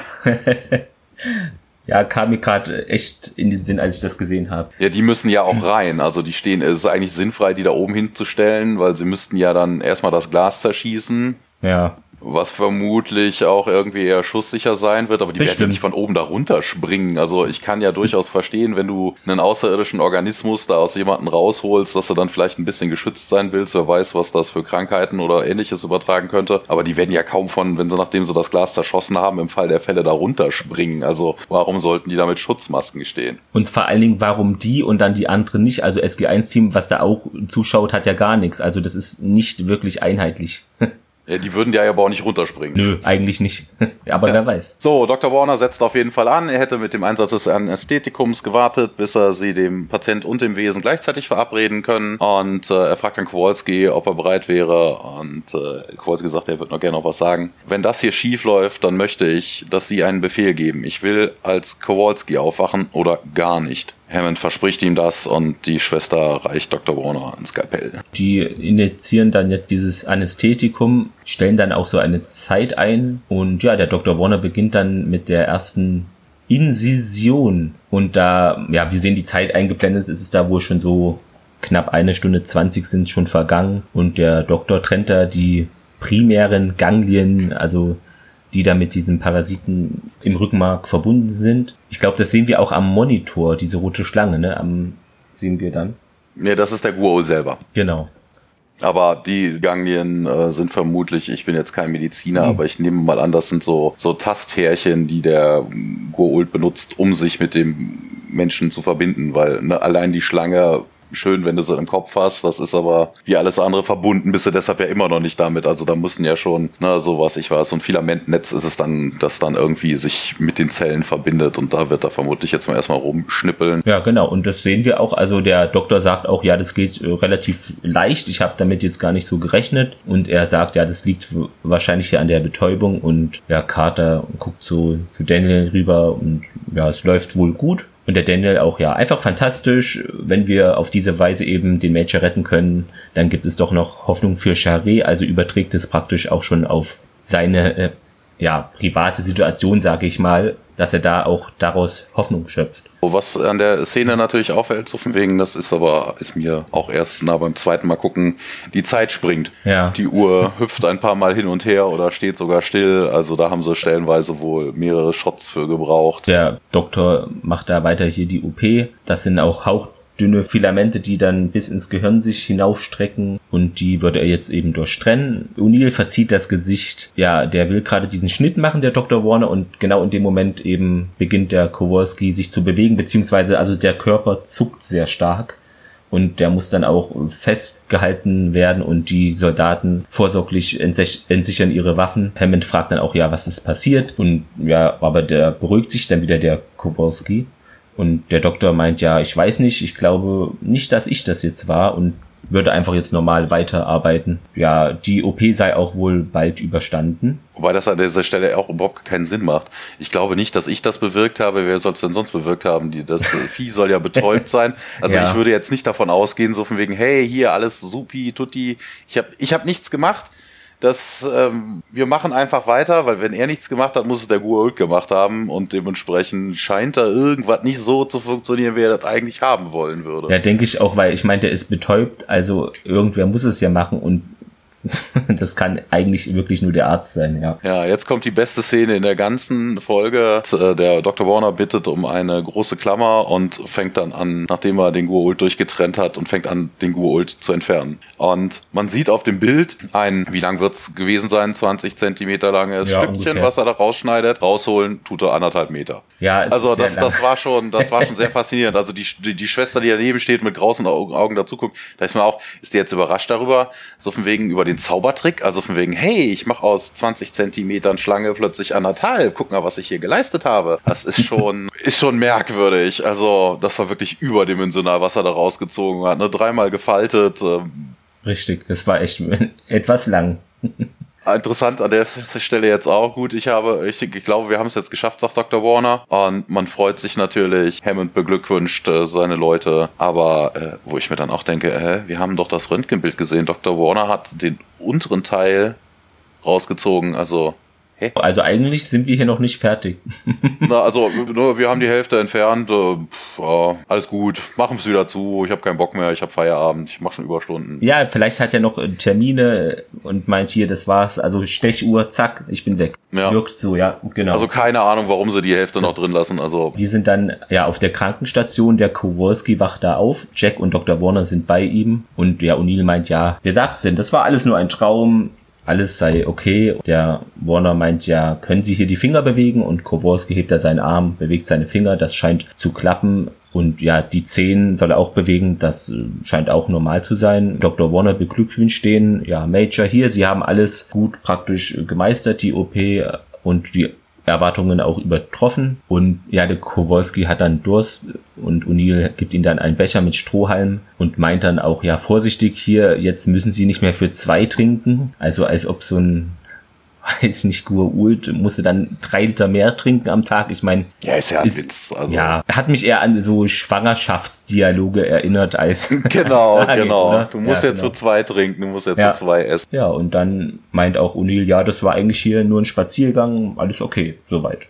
Die Szene wechselt, wir sind wieder in Hammonds Büro, Kennedy kommt rein, die beiden salutieren kurz und Kennedy sagt, wie ich höre, war die Operation ein voller Erfolg, Sir. Herzlichen Glückwunsch. Ich habe Befehl nach Langley zurückzukehren und Hammond, äh, ich hoffe, Sie vergessen nicht, äh, Ihren Arsch mitzunehmen. ja, das fand ich auch sehr gut. Das, ähm, ja.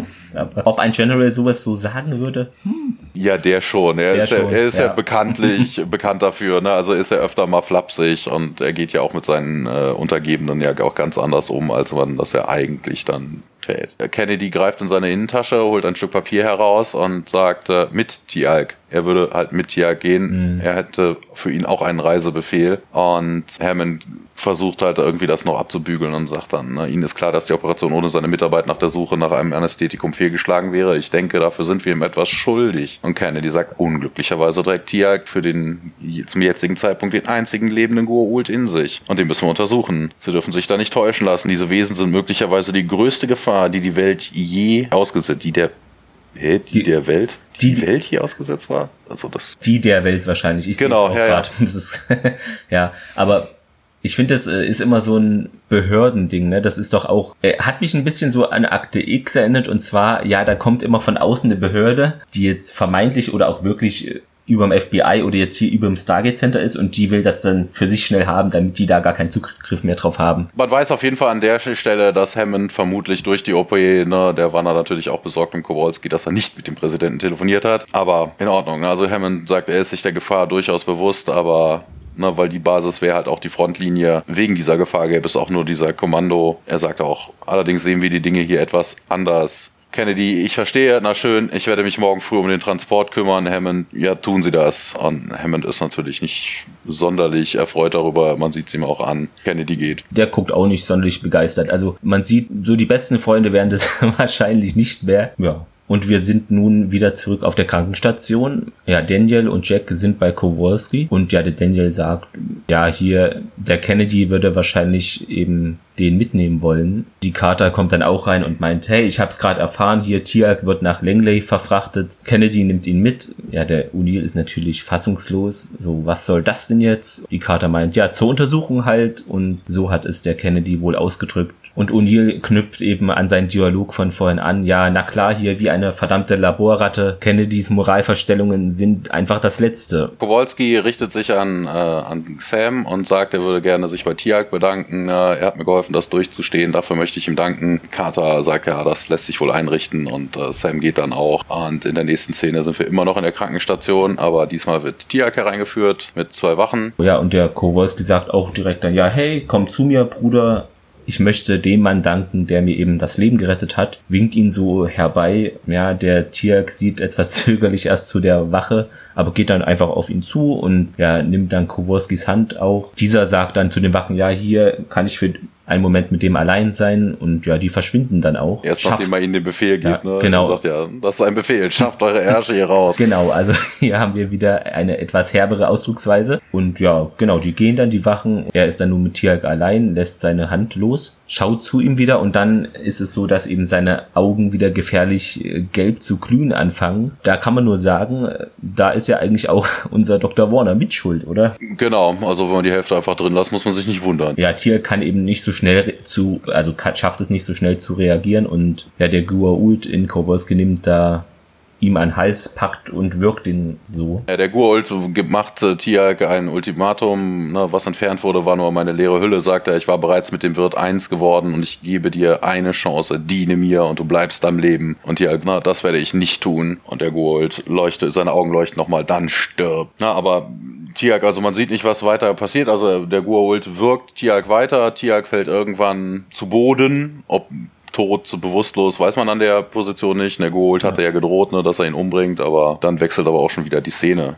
Ja, und wir sind wieder in General Hammonds Büro. Ja, Jack ist da und der Hammond meint, ja, Colonel, ich werde alles in meiner Macht tun, O'Neill grätscht rein. Ja, er hat also keine Rechte, hä? weil er nicht auf diesem Planeten zur Welt gekommen ist. Ist es so? Ja, also, und schon wieder ein Szenenwechsel. Ne? Also wir haben jetzt ganz viele kurze, kurze Szenen, die jetzt kommen. Also das geht im Minutentakt. Ne? Also es wechselt jetzt von der von O'Neill und Hammond aus dem Büro wieder in den Kontrollraum. Kowalski stirbt nämlich herein und wirft und brüllt die Techniker an, dass sie alle rausgehen. Nur Davis versucht sich ihm irgendwie entgegenzustellen, aber der wird vom Gurult halt einfach beiseite gebügelt. Kowalski scheint dann jetzt wieder mal ungehindert äh, Koordinaten einzugeben. Hammond und Jack sehen eben, dass da was angewählt wird und rennen dann auch Richtung Kontrollraum. Ja, wir sind nun in einem Korridor da vom Stargate Center. Tirk hat sich da Gott sei Dank wieder berappelt, also ist nicht tot oder auch nicht mehr bewusstlos und steigt eben aber über Wachen, die wahrscheinlich auch bewusstlos sind. Der Warner kommt auch auf ihn zugelaufen, der Doktor, und meint, ja, hier, was ist denn passiert? Ja, und schon wieder ein Cut. Im Kontrollraum aktiviert Kowalski die Selbstzerstörung. Nächste Szene schon wieder. Wie gesagt, im Moment wechselt es halt wirklich im Sekundentakt. Du bist wieder in dem Korridor und äh, Tiag sagt, der Guault hat gesiegt, der hat von ihm Besitz ergriffen. Der Warner, wie? Na, Tiag, er hat uns überlistet. Und Tiag rennt dann los und äh, an zwei Wachen vorbei. Wohin sehen wir später. Jetzt haben wir wieder einen Sprung in den Kontrollraum. Kowalski tippt da weiter ein und ja, da schließt sich diese Stahltür, diese Feuertür. Ja, er macht sich auf den Weg nun in den Torraum und gerade als er da durch die Tür geht, schließen sich hinter ihm auch die Türen und das Tor ist halt bereits aktiviert. Doch er ist nicht allein, denn breitbeinig da steht ihm der Tieralk, steht da schon auf der Rampe, also ist wohl jetzt hier eine Art Endkampf, könnte man meinen. Vor allen Dingen epische Szene natürlich, dass die Vorlage für den Herrn der Ringe natürlich für die Filme. Okay, das ist das Buch von den Herrn der Ringen natürlich äh, früher gab, aber ne, aber dieses You shall not pass, du kannst nicht passieren. es hätte wirklich nur noch der Stab gefehlt. Das ist dann wirklich so Gandalf-mäßig gewesen. Kann man ja rein photoshoppen. ja, ja, ja, die Szene wechselt wieder in den Kontrollraum von Tialk und dem Gur-Ult weg hin zu O'Neill und Davis und äh, O'Neill fragt, was ist denn los? Und äh, Davis sagt, das sind die Koordinaten für Chulak. Und dann gibt's wieder eben eine neue Szene, geht wirklich hier Sekunden sind es fast nur. Im Torraum, ja, mit einem wütenden Schrei rennt der Kowalski da auf den Tialk los und ja, dann beginnt natürlich ein Zweikampf auf dieser Rampe. Kowalski wirft den Tialk zu Boden und ja, wirkt ihn dann wieder. Ja, aber hier bleibt die Kamera nicht lange hängen. Man ist wieder im Kontrollraum und Hammond und O'Neill wundern sich zwar kurz darüber, dass es, das ist auch etwas, was ich vorhin schon erwähnt habe. Man wundert sich darüber, dass äh, Kowalski, also dass der Gua'uld den Zerstörungscode eingeben konnte. Und Hammond sagt, keine Ahnung, aber wir brauchen zwei Offiziere, um Gegenbefehl zu geben, also los. Aber hier ist schon wieder eine Andeutung darauf, der Gua'uld hat wohl Zugriff auf das Wissen seines Wirtes. Aber selbst wenn er das hätte, natürlich könnte er den Code von Kowalski haben, ist klar man braucht ja eben zwei Offiziere, um diesen Gegenbefehl zu geben. Das heißt, für mich, man braucht auch zwei Offiziere, um das erstmal zu aktivieren.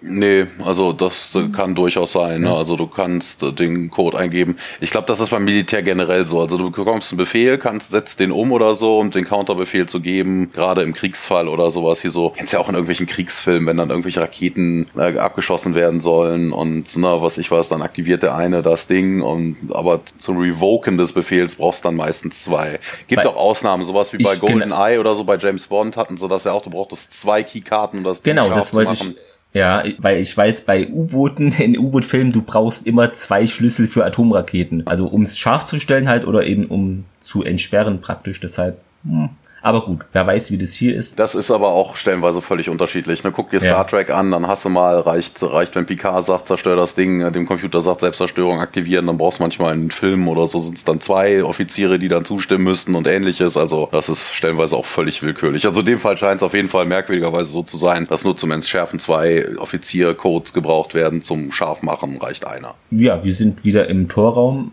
Ja, der Tierk liegt da immer noch auf dem Boden, aber er schafft es da wieder auf die Beine zu kommen ja, das Gerangel geht dann weiter. Der Kowalski will natürlich Richtung Stargate fliehen, aber Tierk hält ihn am Oberkörper fest und ja, der hängt dann auch halb im Ereignishorizont, zieht den dann wieder so raus. Das hatten wir ja am Anfang, wo du sagtest, ne, wenn hm, man was genau. reinsteckt. Also wäre das möglich, direkt den Körper irgendwie dann teilt, dann wäre der ja schon teilchenweise, du bist auf der Hälfte drüben und dann wäre ich schon Ende. Aber dachte ich, gehe schwer davon aus, du musst erst den Ereignishorizont übertreten und erst dann wirst du abgestrahlt. Szenenwechsel. Im Kontrollraum sind wir wieder. Die selbst Selbstzerstörung ist deaktiviert worden. O'Neill macht die Feuertüren wieder auf und man sieht halt Tiag, wie er mit dem Gur-Ult äh, kämpft und Tiag brüllt ins Mikrofon. Tiag, halten Sie noch fest. Tiag hält Kowalski in Position, der Kopf hängt immer noch halb im Ereignishorizont. O'Neill brüllt, das Tor schließen jetzt. Das Wurmloch schließt sich. Ja, Kowalski fällt zu Boden, als Tiag ihn dann loslässt und äh, man sieht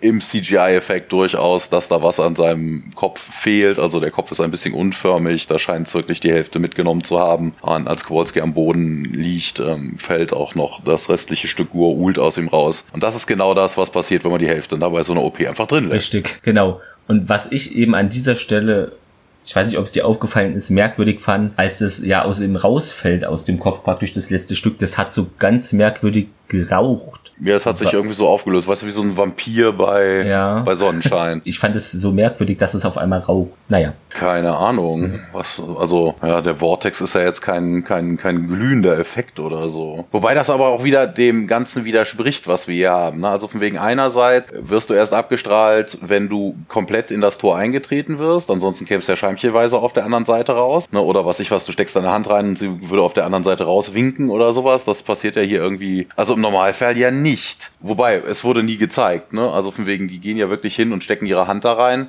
Ob dann auf der anderen Seite vielleicht die Hand, ja, aber das macht diesen Tunneleffekt, den man normalerweise beim Reisen durchs Skate hat, macht das irgendwie, wäre obsolet. Stimmt, ja.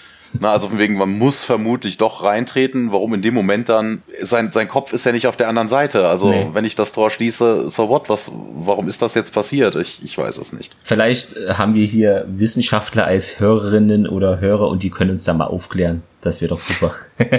Wobei, okay, du kannst natürlich davon ausgehen, dass du erst abgestrahlt bist, wenn du über den Ereignishorizont gehst, aber der Rest von deinem Kopf in dem Fall steckt ja auf der anderen Seite des Ereignishorizontes. Also vermutlich noch irgendwie im Hyperraum oder wodurch die dann auch immer reisen ja. bei diesem Gate. Also es ist noch, noch an Ort und Stelle, es ist noch nicht durch den Hyperraum ans Ziel gereist, aber natürlich die Hälfte von seinem Kopf steckt im Hyperraum und Gate wird zugemacht und ich gehe mal davon aus, dass die Hälfte des Kopfes nicht auf, äh, auf dem Planeten landen wird. Ja, Tierk meint auch noch, ja, es war dein Freund und der O'Neill aber ja, mein Freund starb schon auf dem OP-Tisch, hat da schon so gemerkt, dass da eine Typveränderung ist und hatte da vielleicht auch schon ja, damit abgeschlossen. Ja, er steht auf und geht. Tia macht es auch und folgt ihm. Und dann sind wir auch schon wieder im Korridor des Stargate Centers.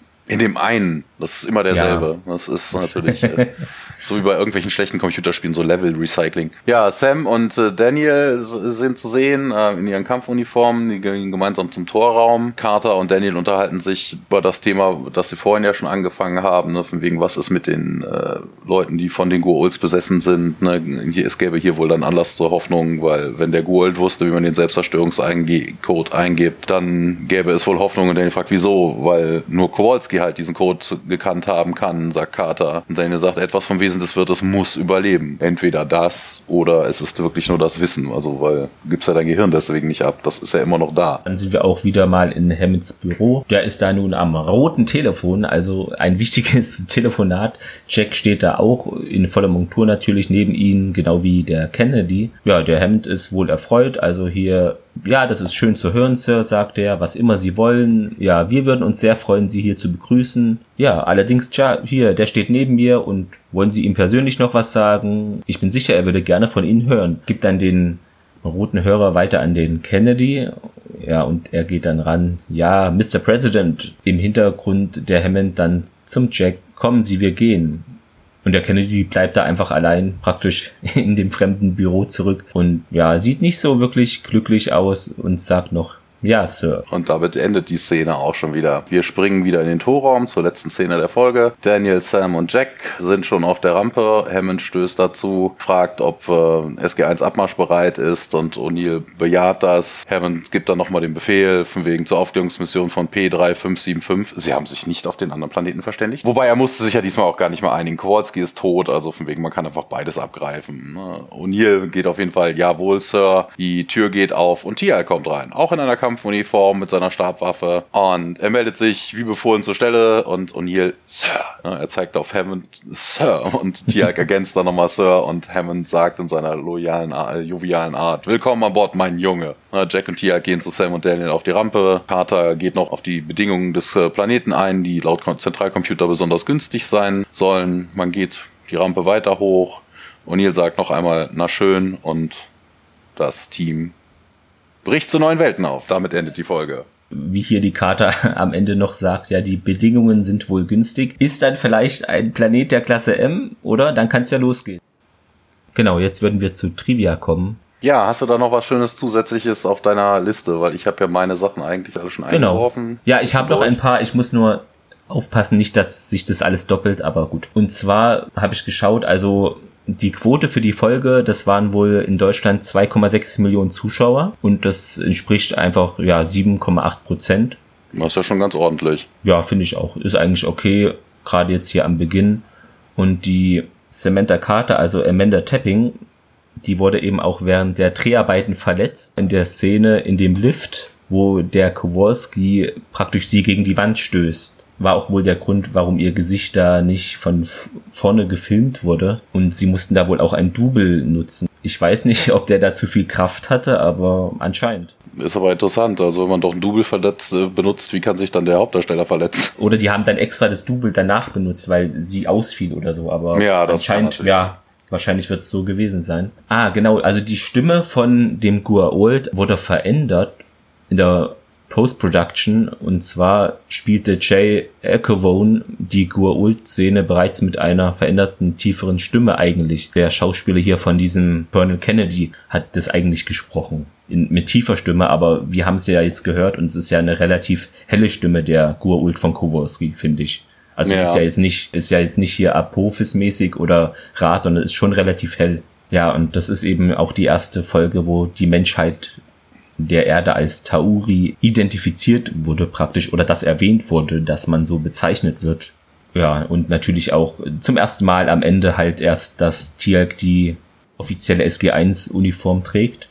Ja, die, das war die letzte Szene, das haben wir ja live Richtig. miterlebt. Also das Einzige, was ich jetzt noch auf dem Schirm hatte, war, es gab eine Erwähnung zu The Enemy Within. Es gibt wohl auch eine Folge mit äh, Richard Dean Anderson natürlich als MacGyver, die wohl auch The Enemy Within heißt. Ähm, also das könnte natürlich auch eine Anspielung darauf sein, dass es sowas schon mal gab. Ne? Könnte ich mir denken, ja, hatte ich mir hier auch notiert. Was ich jetzt noch habe, ein kleiner Mini-Literaturhinweis zu dem Zauberer von Oz, denn der Jack sagt da ja, so ist es, Dorothy, es war alles nur ein Traum zu Kowalski. Ja, und was wir noch erfahren, eben, dass ein unreiferer oder jüngerer Symbiont Gua'uld keine Kontrolle so richtig ausüben kann, bis eben der Wirt das Bewusstsein verliert. Und das wird aber erst später dann wieder nochmal so aufgegriffen in dieser Art und ja, jetzt würden wir eben zu den Fehlern kommen. Hast du da was gefunden? Ja, ja die Fehler hatte ich ja, genau, wie gesagt, die Sachen, ich bringe die immer direkt in die Szene ein. Genau. Also im Nachgang weiß man sowieso gar nicht mehr, was war jetzt noch genau in der Szene. Ich denke mal, das ist auch geschickt, sowas immer. Außer du hast jetzt wirklich Dinge, die am, am Post-Production ja. oder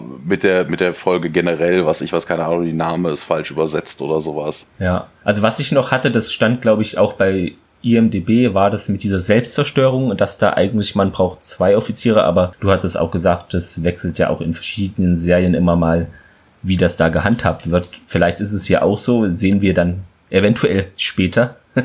ja, das könnte passieren. Ah, was ich noch äh, gefunden habe, also der Kowalski als Goa'uld wählt ja hinaus und er wollte ja auch nach Schulak, hat er ja auch gesagt aber er will wohl anscheinend doch eher nach Abydos, weil eben die letzte Glyphe von der Anwahl ist eben das Abydos-Symbol. Oder er hat sich in der Wählsequenz vertan, kann ja auch sein.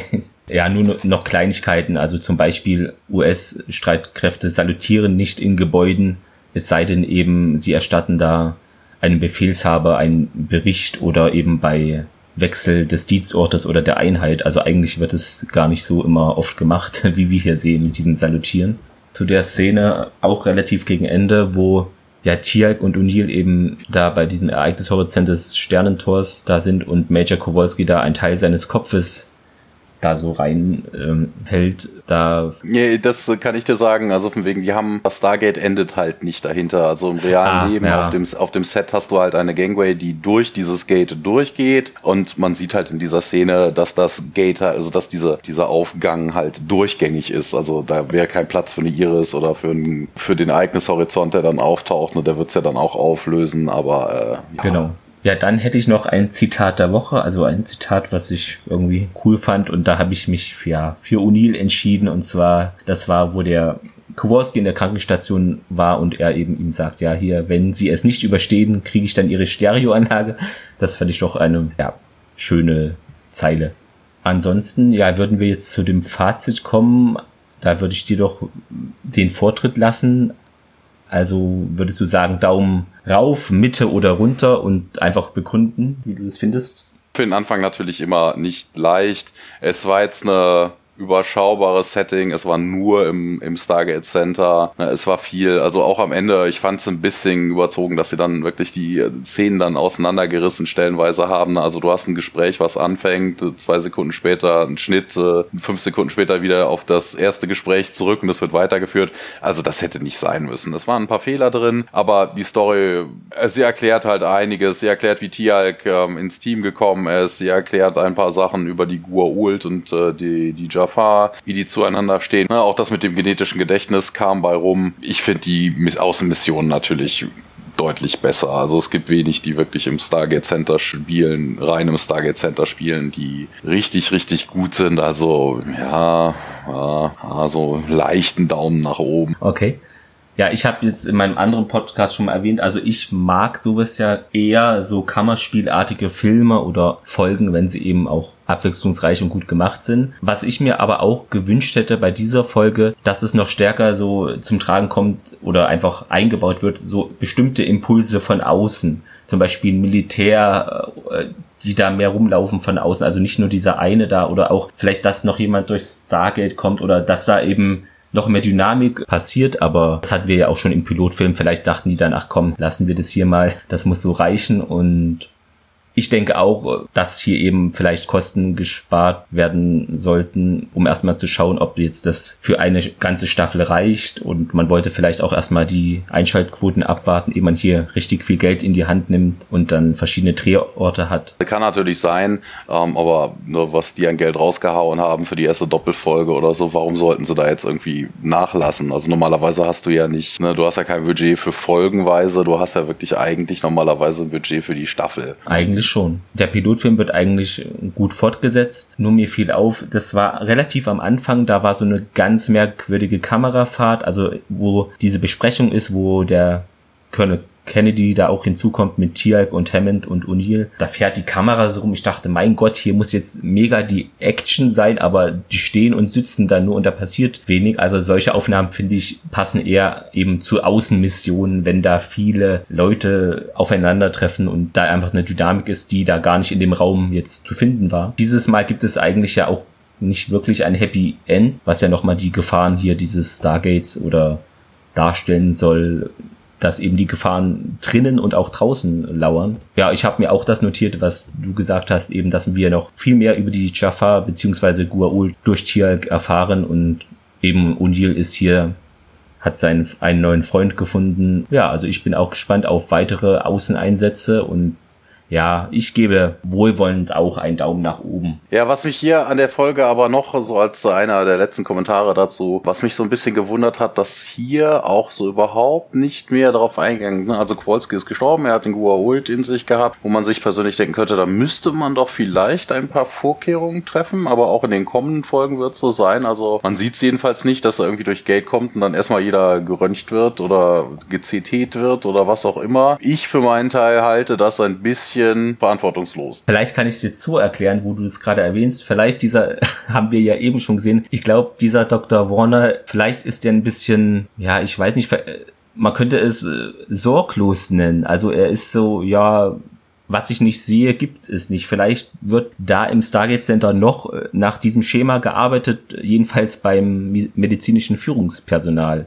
Ist natürlich fahrlässig, hast du absolut recht. Genau, was ich noch fragen wollte, was ich zu Beginn natürlich vergessen habe, was mir jetzt auffällt, weil du da ja noch nichts zu gesagt hast, weil du noch nicht an Bord da warst. Wie fandest du denn, falls du dich noch daran entsinnen kannst, den alten Film, also den Emmerich-Film von 94 und den Pilotfilm von Stargate. Ja, Stargate, ich glaube, ich habe ich den damals im Kino gesehen, ich weiß es nicht. Also damals war das natürlich, in der damaligen Zeit, man war noch jünger, man war schnell zu beeinflussen. das war schon gut. Also damals fand ich den wirklich, wirklich gut. Heutzutage, ja, Kurt Russell ist jetzt keiner meiner Lieblingsdarsteller. Schauspielerisch ist das auch alles mehr so, ja, hm halt Action-Kino, ne? Also mehr so in die Kategorie Popcorn-Kino, ne? Man kann es sich mal angucken, aber mit der Serie hat das natürlich deutlich weniger zu tun. Da fand ich den Pilot dann deutlich besser, wobei das natürlich auch die ganze Serie dann überhaupt ins, in Schwung bringt. Ne? Also wie gesagt, den Film kann man als Vorgeschichte nehmen. Charaktere haben sich ja alle geändert. Also es ist schon ein Unterschied wie Tag und Nacht. Ne? Das eine ist ein Hollywood-Action-Streifen mit anderen Schauspielern als jetzt die Serie. Man kann beides nicht miteinander vergleichen, finde ich persönlich. Aber ich würde immer noch dazu tendieren, dass die äh, Serie, der, der Pilot besser war als der Film. Ja, was ich bei dem Piloten auch was mir da etwas besser gefallen hat, ist einfach, ich fand, der Unil kam da noch deutlicher zur Geltung. Also das war, er war da schon uniliger, so wie man ihn praktisch später auch kennt, finde ich jedenfalls. Ist natürlich auch ein anderer Schauspieler, ist klar, aber auch von den Dialogen her. Und ja, bis dahin könnt ihr euch ja gerne feedbackmäßig einbringen auf die verschiedenen Social Media Kanäle. Ja, wie hat euch denn die Folge gefallen? Vielleicht schreibt ihr uns dazu auch was, wenn ihr möchtet. Auf Wiederhören und bis dahin, oder? Ja, euch einen schönen Abend, äh, guten Tag, wann auch immer ihr uns hört, empfehlt uns weiter ja, und wir empfehlen uns. Alles klar, macht's gut. Bye bye. Ciao.